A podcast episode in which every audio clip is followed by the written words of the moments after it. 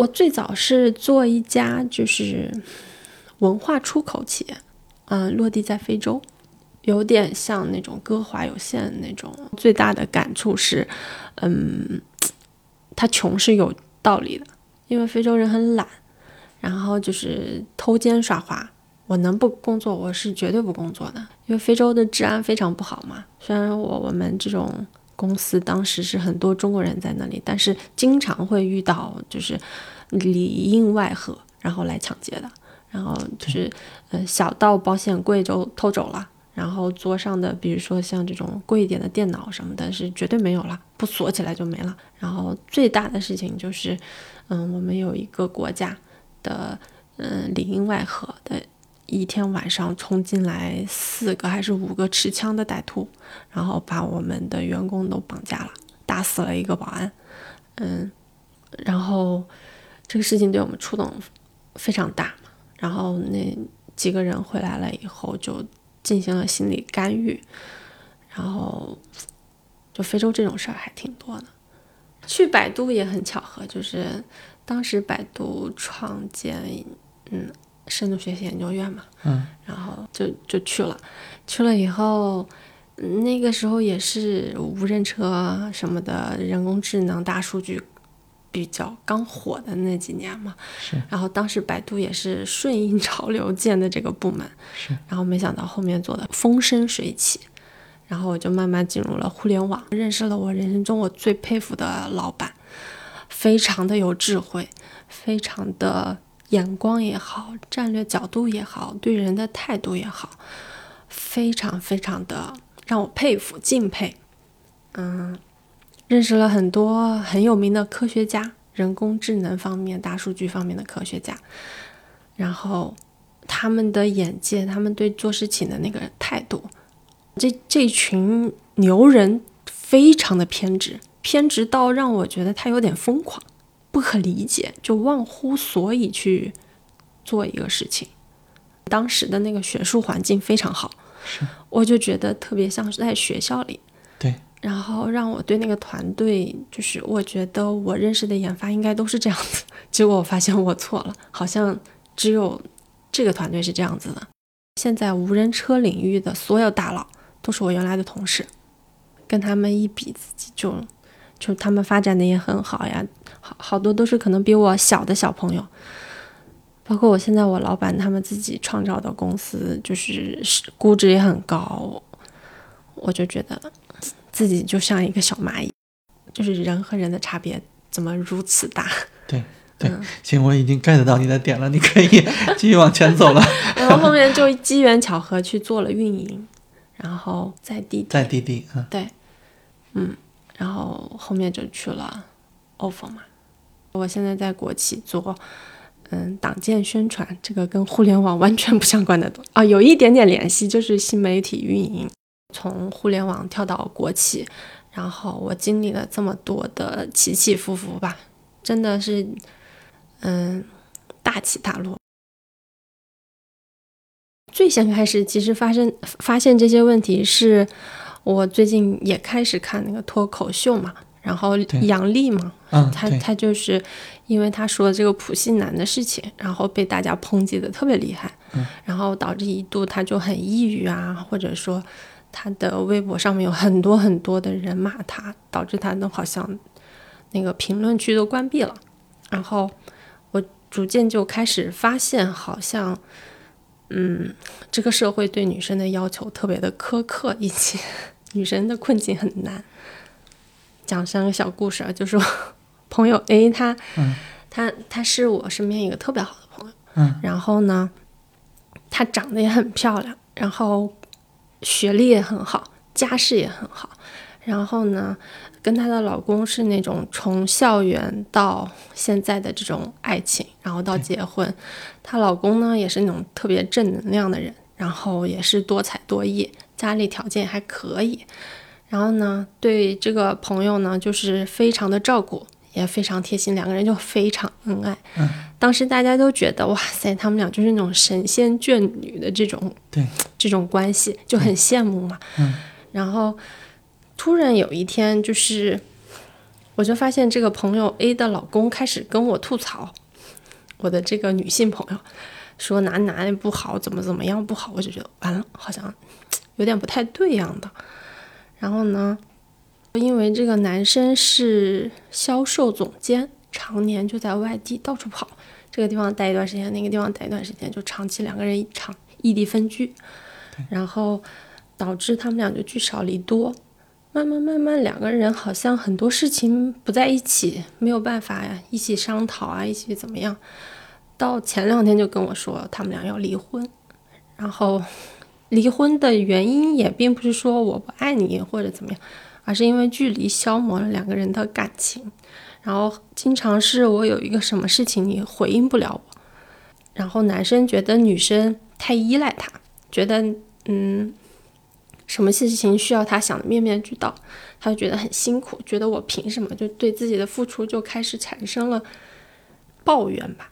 然后就觉得自己付出太多了，委屈。这男的觉得委屈，对，男生觉得委屈，觉得我在外面奔波劳累，我给你提供了这么好的环境，在你在北京有车有房，你你还不把我照顾好好的。就走到了今天这一步，然后他们俩是前段时间去登的记，登记离婚是吗？对，登记离婚。还有一个就是朋友 B，朋友 B 呢大概比我大一些，可能八八零前这种年纪，小朋友也上小学了，就是女生父母生病了，生病了以后，这个男生就别人介绍，然后。中间跑前跑后，在医院里做了很多，然后女生非常感动，然后就觉得，哎呀，这就是我要找的人，对我太好了，然后对我父母也很好，嗯，所以就是后来虽然这个女生的父母还是去世了，但是男生就跟他他们俩就结婚了。男生家是北京的，但是女生是外地的，就是嗯，跟父母住在一起，还有小孩一个人住在。七十多平的大概这种房子里，嗯，然后男生之前有工作，但是工作没两年就辞职了，就一直在家玩儿，嗯，就就找各种理由不去工作，然后就在家带孩子，然后其实说带孩子也没有怎么带，就是嗯男生的父母在带，所以他们家天天就是鸡飞狗跳的，你跟我吵，我跟你吵，就这种，跟他爸妈一起就是说说这个女生。一天两天可以，时间久了谁也受不了嘛。然后这个女生就实在是不行了，就爆发了。爆发了以后，两个人就吵，吵了以后就是大概闹了好几次离婚，一直没有离掉。然后就是前段时间又闹了一次，闹到就就最后这个女生就搬出来住了。搬出来住了以后，我就说那这次你怎么搞？你是要分开啊，还是怎么样的？然后他就一直也没有回我。到前两天跟我说说他们俩和好了，又说这个男生怎么跪舔他，怎么求他带着儿子一起来求和吧。然后我就说，其实你们俩两个人的问题，现在变成了四个人的问题。我说，你老公现在又，其实我觉得男生要想有个工作，其实还挺简单，去跑个滴滴都可以。但是男生也不愿意。我说，你们俩起码搬出来住吧，是吧？两个人的矛盾在没有家长的掺和下，其实会少很多。你现在有有爸妈的掺和的话，这个问题就很大了。她说她老公不愿意，反正就这种状态，她就这次又原谅她老公了。我们就觉得这女生挺难的，挺不容易的。然后，但是到现在，她就觉得不得不困在这个婚姻里走不出来。还有就是朋友 C，嗯，朋友 C 呢，也是一个刚。有宝宝的一个这么一个朋友，女生是互联网的，她老公是国企的。然后呢，嗯，结婚前我们就觉得这个男生挺配不上这个女生的，因为这个女生就是很努力，然后也很聪明，然后家里也是北京人，然后男生是西北的，然后女生就是各方面条件都很不错，然后长得也好看。然后她老公就是在结婚前还挺跪舔她的，她结婚就这个女生比她老公好像大一岁还是两岁这样子，她就一直特别自卑，就特别想赶快把孩子生了，就是就觉得自己已经错过了最佳婚育年纪，这个，然后特别着急，就要生孩子。我们就老劝他，我们说，哎，你刚结婚就不要那什么，他不行。结婚一年以后他就生孩子了，生孩子他住的那种私人医院什么的钱都是自己出的，因为她老公国企，一个月四五千块钱根本就供不起她这种。然后连就是结婚买的房子都是挂着我这个北京朋友的名义去买的，然后但是男生家可能出的首付这样子。然后孩子出生以后，就是男生的爸爸妈妈就来了北京照顾小朋友，因为女生的爸妈是那种比较看得开的父母，就说这你们的孩子我不管，不要让我带，然后就是全程靠男生的爸妈带这个孩子，男生爸妈又。是那种当地做官的，就是有经济能力比较充足，年纪也比较小，然后就又很愿意带。那矛盾就在于，就是可能之前就那么一个宝贝儿子，就比较宠。然后呢，爸妈来了以后，男生完全不管自己小孩，嗯，每天就是爸妈搞定所有事情。我这个女生朋友想去抱一下孩子都抱不了。哎呀，你不懂，你不会。就是心是好的，但是其实就作为母亲，就她就月子里就抑郁了，就是叫什么产后抑郁症，然后就跟我说，哎，就多难多难，当时就恨不得要跳楼这种。然后女生之前太难受了，以后她就算了，我索性就不管了，她就住住回了她自己爸妈家，一个星期才回来一次。然后呢，这个越到这样子，男生越放飞。完全不管小孩，也不管他老婆怎么样。然后本来这个女生是非常期待有一个孩子的，现在就一直在劝我 说：“你们没有孩子的呀，晚点生呀。有了以后就真的不是那样子啊，就是身材也变样了。再加上他的小孩好像有什么先天病，不是那种很严重，但是也是不治也挺恼火的那种病。然后就三天两头往医院跑，他也特别操心。”就导致这个女生现在越过越抑郁，越过越抑郁。她就是那种上楼上楼似的婚姻吧。然后这个女生周末回家的话，还要就是伺候一下公公婆婆，还要洗碗什么的。但是从来没有说吃完饭了以后，她老公去洗碗，从来没有。就大概就是我身边最近的这几个事情，我就觉得，啊，就是婚姻中的女人好难呀。工作里的女人都好难呀，就是社会对女人的要求好高呀，就大概 就这种感触吧。对，嗯，是，我觉得我我是我该发表观点是吧？对，对，哎呀，我应该怎么说呢？对，嗯，反正在我听来，我首先我肯定是能理解的，而且我相信你说的这些人。绝对不是少数，对，这多数对很多女人都会，就我们就从肉眼可见的说，他结婚或者有了小孩，有一定是越来越衰老的。嗯，这个东西可能如果是一个女的，她一直没有结婚，或者说是结婚了一直没有小孩，一直保持一个年轻的那种心态的话，她确实是会衰老的慢。但是我相信男的也有一肚子话要说，对，就是这个事情，就是就好像你说，当 A 说。我好累，B 就会说我也累，然后 A 说生活对我好不公平，然后 B 就会说我也觉得不太公平，就是，然后有时候他们就互相说的那个点都对，但是根本不在说的不是一回事，不是一件事儿，就是女生 care 的这些事情，男生会觉得说这这是这你要不说我根本就不会想到说这还是一个点，而男生 care 的事情，女生我觉得那是事儿吗？就是我就大家关注的都不是一个点。所以现在也有很多人就就就反思这个婚姻呀、要小孩呀，这个这些这些事情都有嘛。就你前面讲的这三个故事，嗯，呃，它很典型，但是它并不是那种大起大落的，没有波澜壮阔。对对对。那在这种比较呃，可能你你在站女生，但是就是真的会有人觉得你站女生的这个理由不是很充分。就是你，你你没有把这个这个委屈表达的特别委屈。对，就是我就其实想说一个什么呢？就是说现如今其实这个社会对女生的要求来说，嗯，还是嗯，一方面就是怎么说呢？你既要上得厅堂，要下得厨房，还要是个女强人，是还要是在家庭需要经济支持的时候，你能站出来，对然后能拿出很多的就是积蓄，能去支持这个小家一把，然后就这种就觉得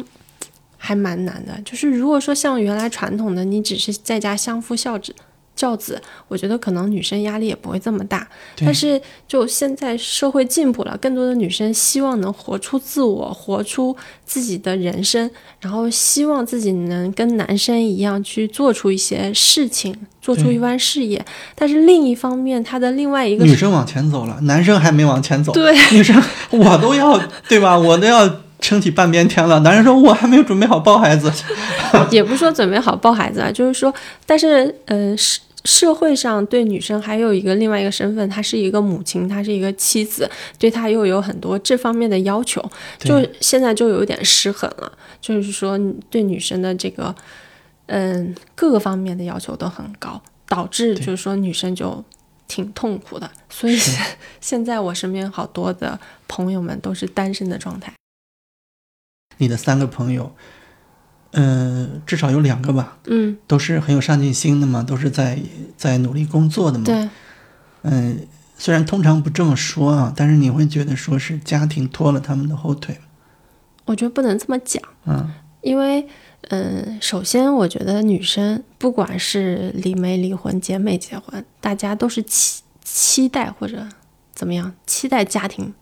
对的这种，不能说家庭拖了他的后腿。按道理说，应该是共同进步。呃，因为我在家待了好长时间嘛，嗯。我以前我其实这段时间对我真的影响挺大的，嗯。就让我认识到了很多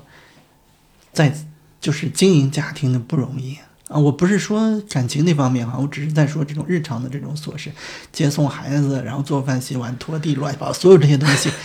这这这这，我我不是什么都做，但是真的挺费挺累的哈，挺累的。就有时候我甚至会觉得说，呃，以前那种就是所谓的男主外女主内这种设计挺合理的，就是因为他真的至少需要一个人就 all in 进去，然后才能看上去搞得还不错了。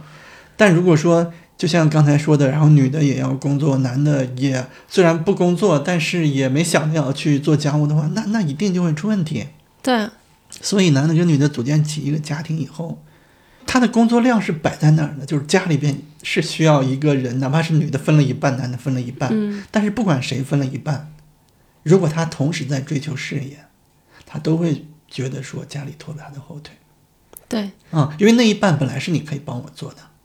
对，就是朋友 A 那个那个男生就说：“我现在不要家庭，我就要一心追求事业。”跟强哥你刚刚说的一模一样。我觉得家庭拖了我的后腿，我不要家庭，我现在就要一个人往是啊，因为你刚才也说，呃，社会对女性很不公平，嗯，不公平就在于说，呃，为什么对于女的要求这么多？为什么女的不可以追求她的事业？嗯，可以追求呀，就是 现在关键就是女的追求也的时候，同样也会存在家庭拖后腿的问题嘛。所以这个不管是你朋友 A、朋友 B 还是朋友 C，本质上我觉得是一个问题。我我觉得是这样子，就是说，大部分女性对追求事业不像男生追求事业的那个程度，女生就希望，嗯，举个不合理的例子吧，我就当一个小科长就行了，这是我的最高目标，我就觉得到这个程度我就心满意足了。但是男生不是，男生是要不停的往上，不停的往上。这这是缺点吗？没有没有，我就是说程度不一样。对其实那个说回到朋友 A 啊，嗯，朋友 A 那个男生他们也跟我差不多嘛，工作十年多了，然后男生现在就做到区域种，就一直要往上，一直往上对。女生呢，其实也就是一步一个脚印在走，到现在都没有到一个小科长的这个职位。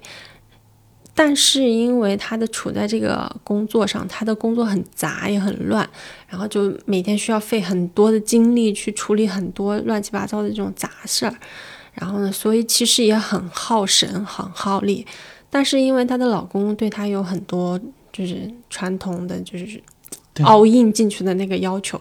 所以这个女生其实也很分身乏术，导致于她老公很多事情她没有办法回应。其实就像你刚刚说的拖后腿，男生女生有时候也会觉得，嗯，我要求不多，我只希望保住这份工作，不像你说，是是，对，嗯，反正总的来说挺难的，尤其是女的会显得更难一些。所以现在我们相当于是提出来一个问题嘛，嗯，那你觉得这个有解吗？我觉得可能现在来说，中国社会没有什么特别好的办法，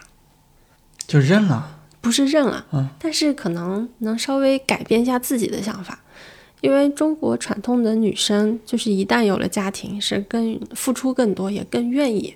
付出，对，就是为家庭啊，为孩子哦，就是全身心的百分之百的，恨不得是百分之一百二十的去付出。我觉得有时候可以稍微保留一点自我，多爱自己一点，给自己留一点时间空间，稍微自私一点。可能你自私一点，你对你的老公的抱怨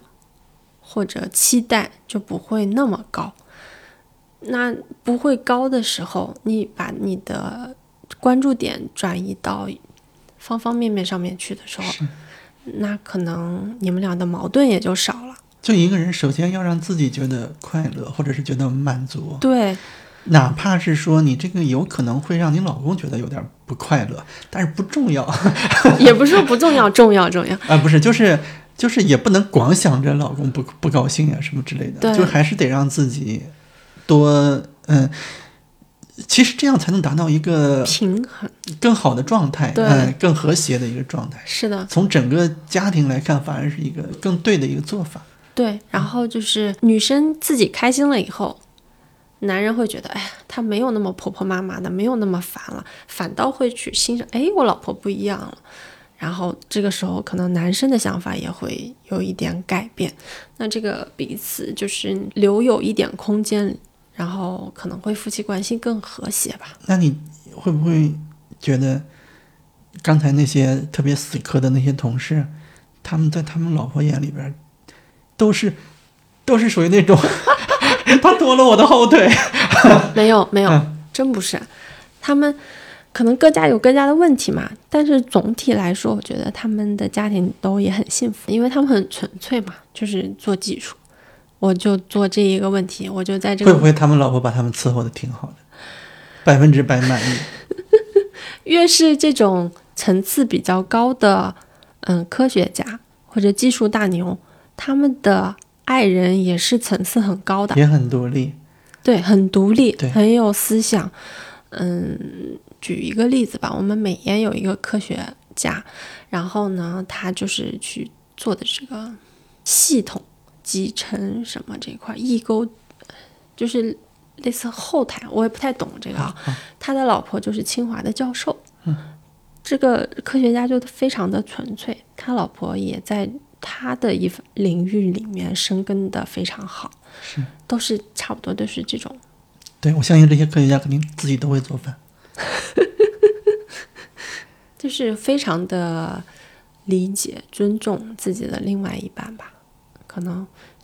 不知道是不是因为在美国，可能也就只有他们，所以是，所以这里边其实我们可以把这两块内容联联系起来啊，嗯。就觉得一个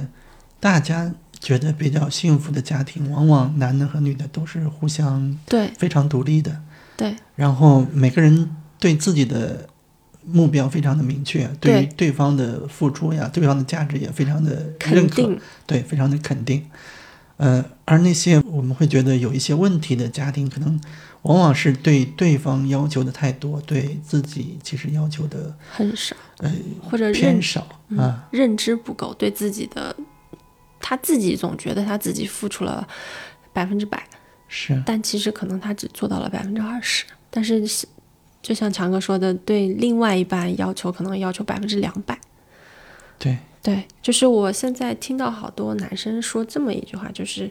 你每天在家，你风吹不着，雨淋不着的。真的，我身边好多男生说，包括包括可能我老公都有时候会说这种话，你风吹不着，雨淋不着的，你你有什么好抱怨的？你对凭什么对我有这么高的要求？我 就会说这种话，或者说你你连这种小事儿你都做不好，你怎么当老婆的？我觉得可能就是那种越到一个层次高的，可能他会觉得他自己的伴侣是独立的，是尊重的，我是理解的，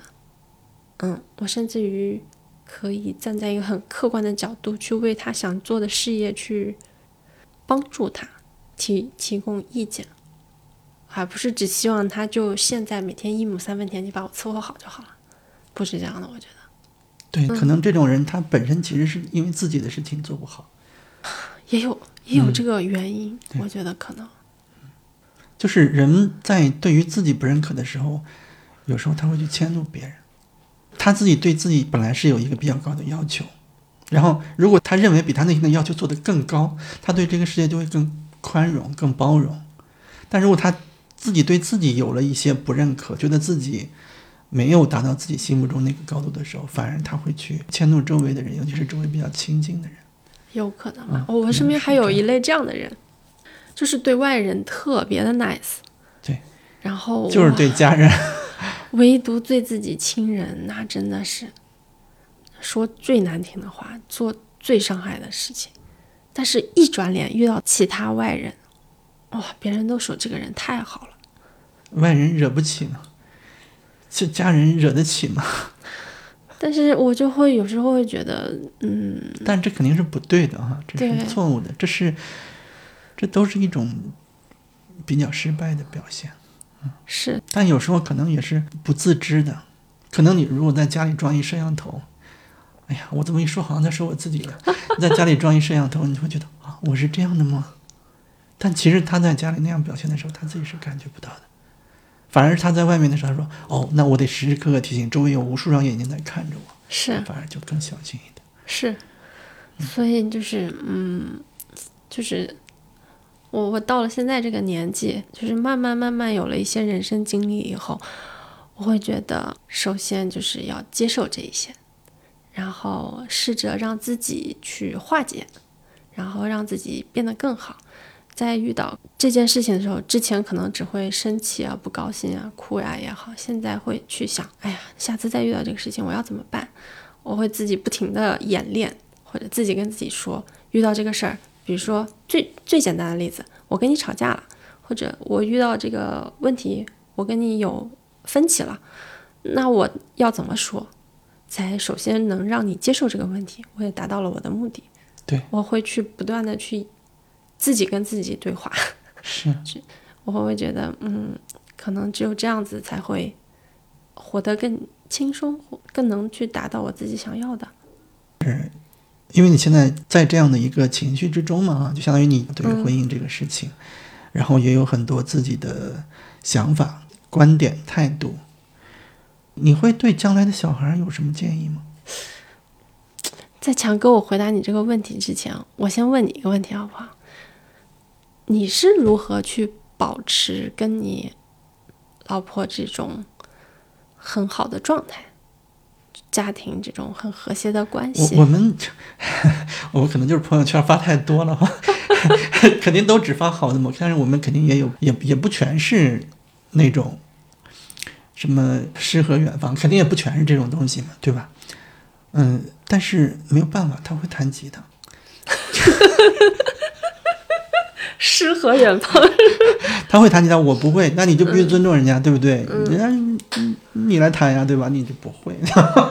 不是啊？第一，我们肯定也有一些没有发朋友圈的事情，对不对？但是客观的来说，我会觉得说，我对于我老婆肯定还是到现在还是有一些呃尊敬和甚至崇拜在里边，因为你如果听之前我跟教主录的那一期关于。孩子教育的那个事情，那个我一点都不夸张，可能我我媳妇儿在这里边占的重量就超过百分之九十五以上。嗯，对，而且很多事情是她她决定要这么做的，她不是说我们商量要怎么样。嗯，对，在这方面我确实很佩服她。另外就是她确实会弹吉他，因为我我我太佩服会弹吉他人了，我练了好几次拿起来都练不成。对，所以我会我我会觉得她很厉害。我不知道有没有回答你的问题，但是我觉得回答了。其实我觉得还是可能就是，嗯，女生在找老公或者男朋友的时候，会有一种慕强心理。都会啊，都对会啊。我我觉得强哥，你刚刚回答我的，我总结下来就是，可能你老婆某一方面特别的让吸引你，让你甚至觉得有一点佩服、敬佩，或者我觉得我们俩互相吧，他我也一定有让他觉得 佩服的地方。所以就是，嗯，对于对方的敬佩或者尊敬或者怎么样，这种情绪会更多。怎么说？我不知道你想听到什么，反正我就针对你的问题，我很认真的考虑。我我们现在肯定肯定还是不错的哈，对非常不错。对，最主要原因可能就是我在很多方面确实挺认可他，嗯，对，啊就是认可对，他他肯定也也对我不抱什么希望，反正。就假装认可吧。对，这样，所以因为我们也到这个年纪嘛，啊，对，很多事情可能会看法上更冷静一些，啊，更不计较一些。不计较，并不是说没有问题，只是不计较了。我们把目光专注在那些让你敬佩的或者说崇拜的地方，然后对于那些瞧不上的地方不计较。不重要。我记得强哥原来有一句口头禅，就是不重要，这些嗯，这些问题都也不能说不重要啊。我还是回答你刚才你说那些的时候，比如说你会说你在表达一一些自己观点的时候，会考虑说怎么样让他能够接受。嗯啊，我我听你可能是在说这个意思嗯啊，你会提前去去预演，甚至说去说我用什么样的一个表达方式对，能够使整个过程是平静的。我可以这么说吧，就是我相信很多女的都有过这样的阶段，包括我爱人在内。啊，有时候他们就会是觉得男人就是不可理喻的。我刚才为什么不想说呢？就是，嗯、我们年纪比你大一点，有时候你会觉得说我所有的方式都已经尝试过了，就是不行，没有办法沟通，跟眼前这个怪物就是没有办法沟通。对我只能说，可能是特定阶段的问题吧，不见得是你们个性的问题。啊然后后面会到一个互相看优点，然后不 care 缺点的那个阶段，可能就好了。你你说的这个让我想起我同事，我也问过他们同样的问题，就是你们是如何，嗯，就是婚姻这么幸福，是什么原因导致的？你们有没有什么小诀窍？然后我同事这么回答我的，他说，嗯，当你有了孩子，之之前那些鸡毛蒜皮的事情都不重要，根本就看不到，顾不上，你你就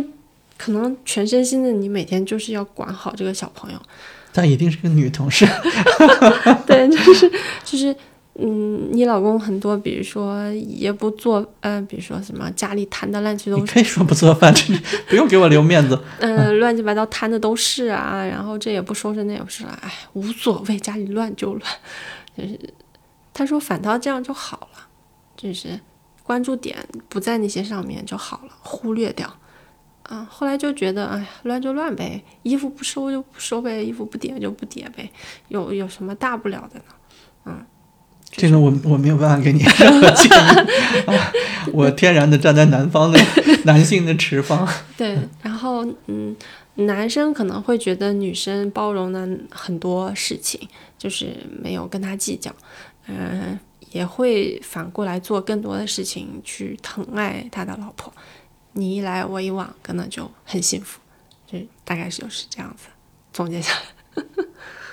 对，然后回到刚刚强哥你问的我的问题，想问的就是，至少在现在，你已经觉得，至少婚姻对你来说已经不是童话故事了嗯，啊，它已经是很现实的对，锅碗瓢盆了。然后甚至你在其中还会产生出一些不解和困惑。那在这样的一个阶段，对自己将来的孩子，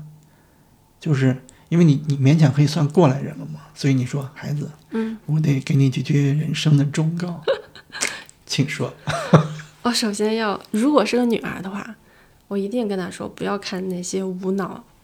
无脑的电视剧，都是骗人的。嗯，爱情、婚姻都不是那样子，都很现实。就那些都不要看，什么霸道总裁根本没有，大家都是很现实的。其实婚姻就像经营一个公司，我觉得这句话说的非常对。嗯，大家互相的很现实的去算计或者计算一些东西，你能给我带来什么，我能给你提供什么，然后是因为爱走到了一起，然后权衡利弊，觉得哎，这个两个人在一起经营一个婚姻走下去的方式是最大化利益最大化的，然后才有了婚姻，而不是说我就是因为爱。啊，这段我给你掐掉，然后呢？这是第一个，第二个句话就是不要相信“我养你”这句话，就是我觉得我们是属于一群比较悲观的女性，看到很多问题，看到很多现实，但是依然不阻拦我热爱生活。我很热爱生活，我很愿意去尝试很多我从来我没有尝试过的东西，我没有去过的地方，没有吃过的东西，我都很想去试一试。就是哪怕我在北京过程，可能假如啊，万一哪天我跟我老公过不下去了，我也会在北京过得很苦，那我也不想走，因为我觉得我自己我也可以，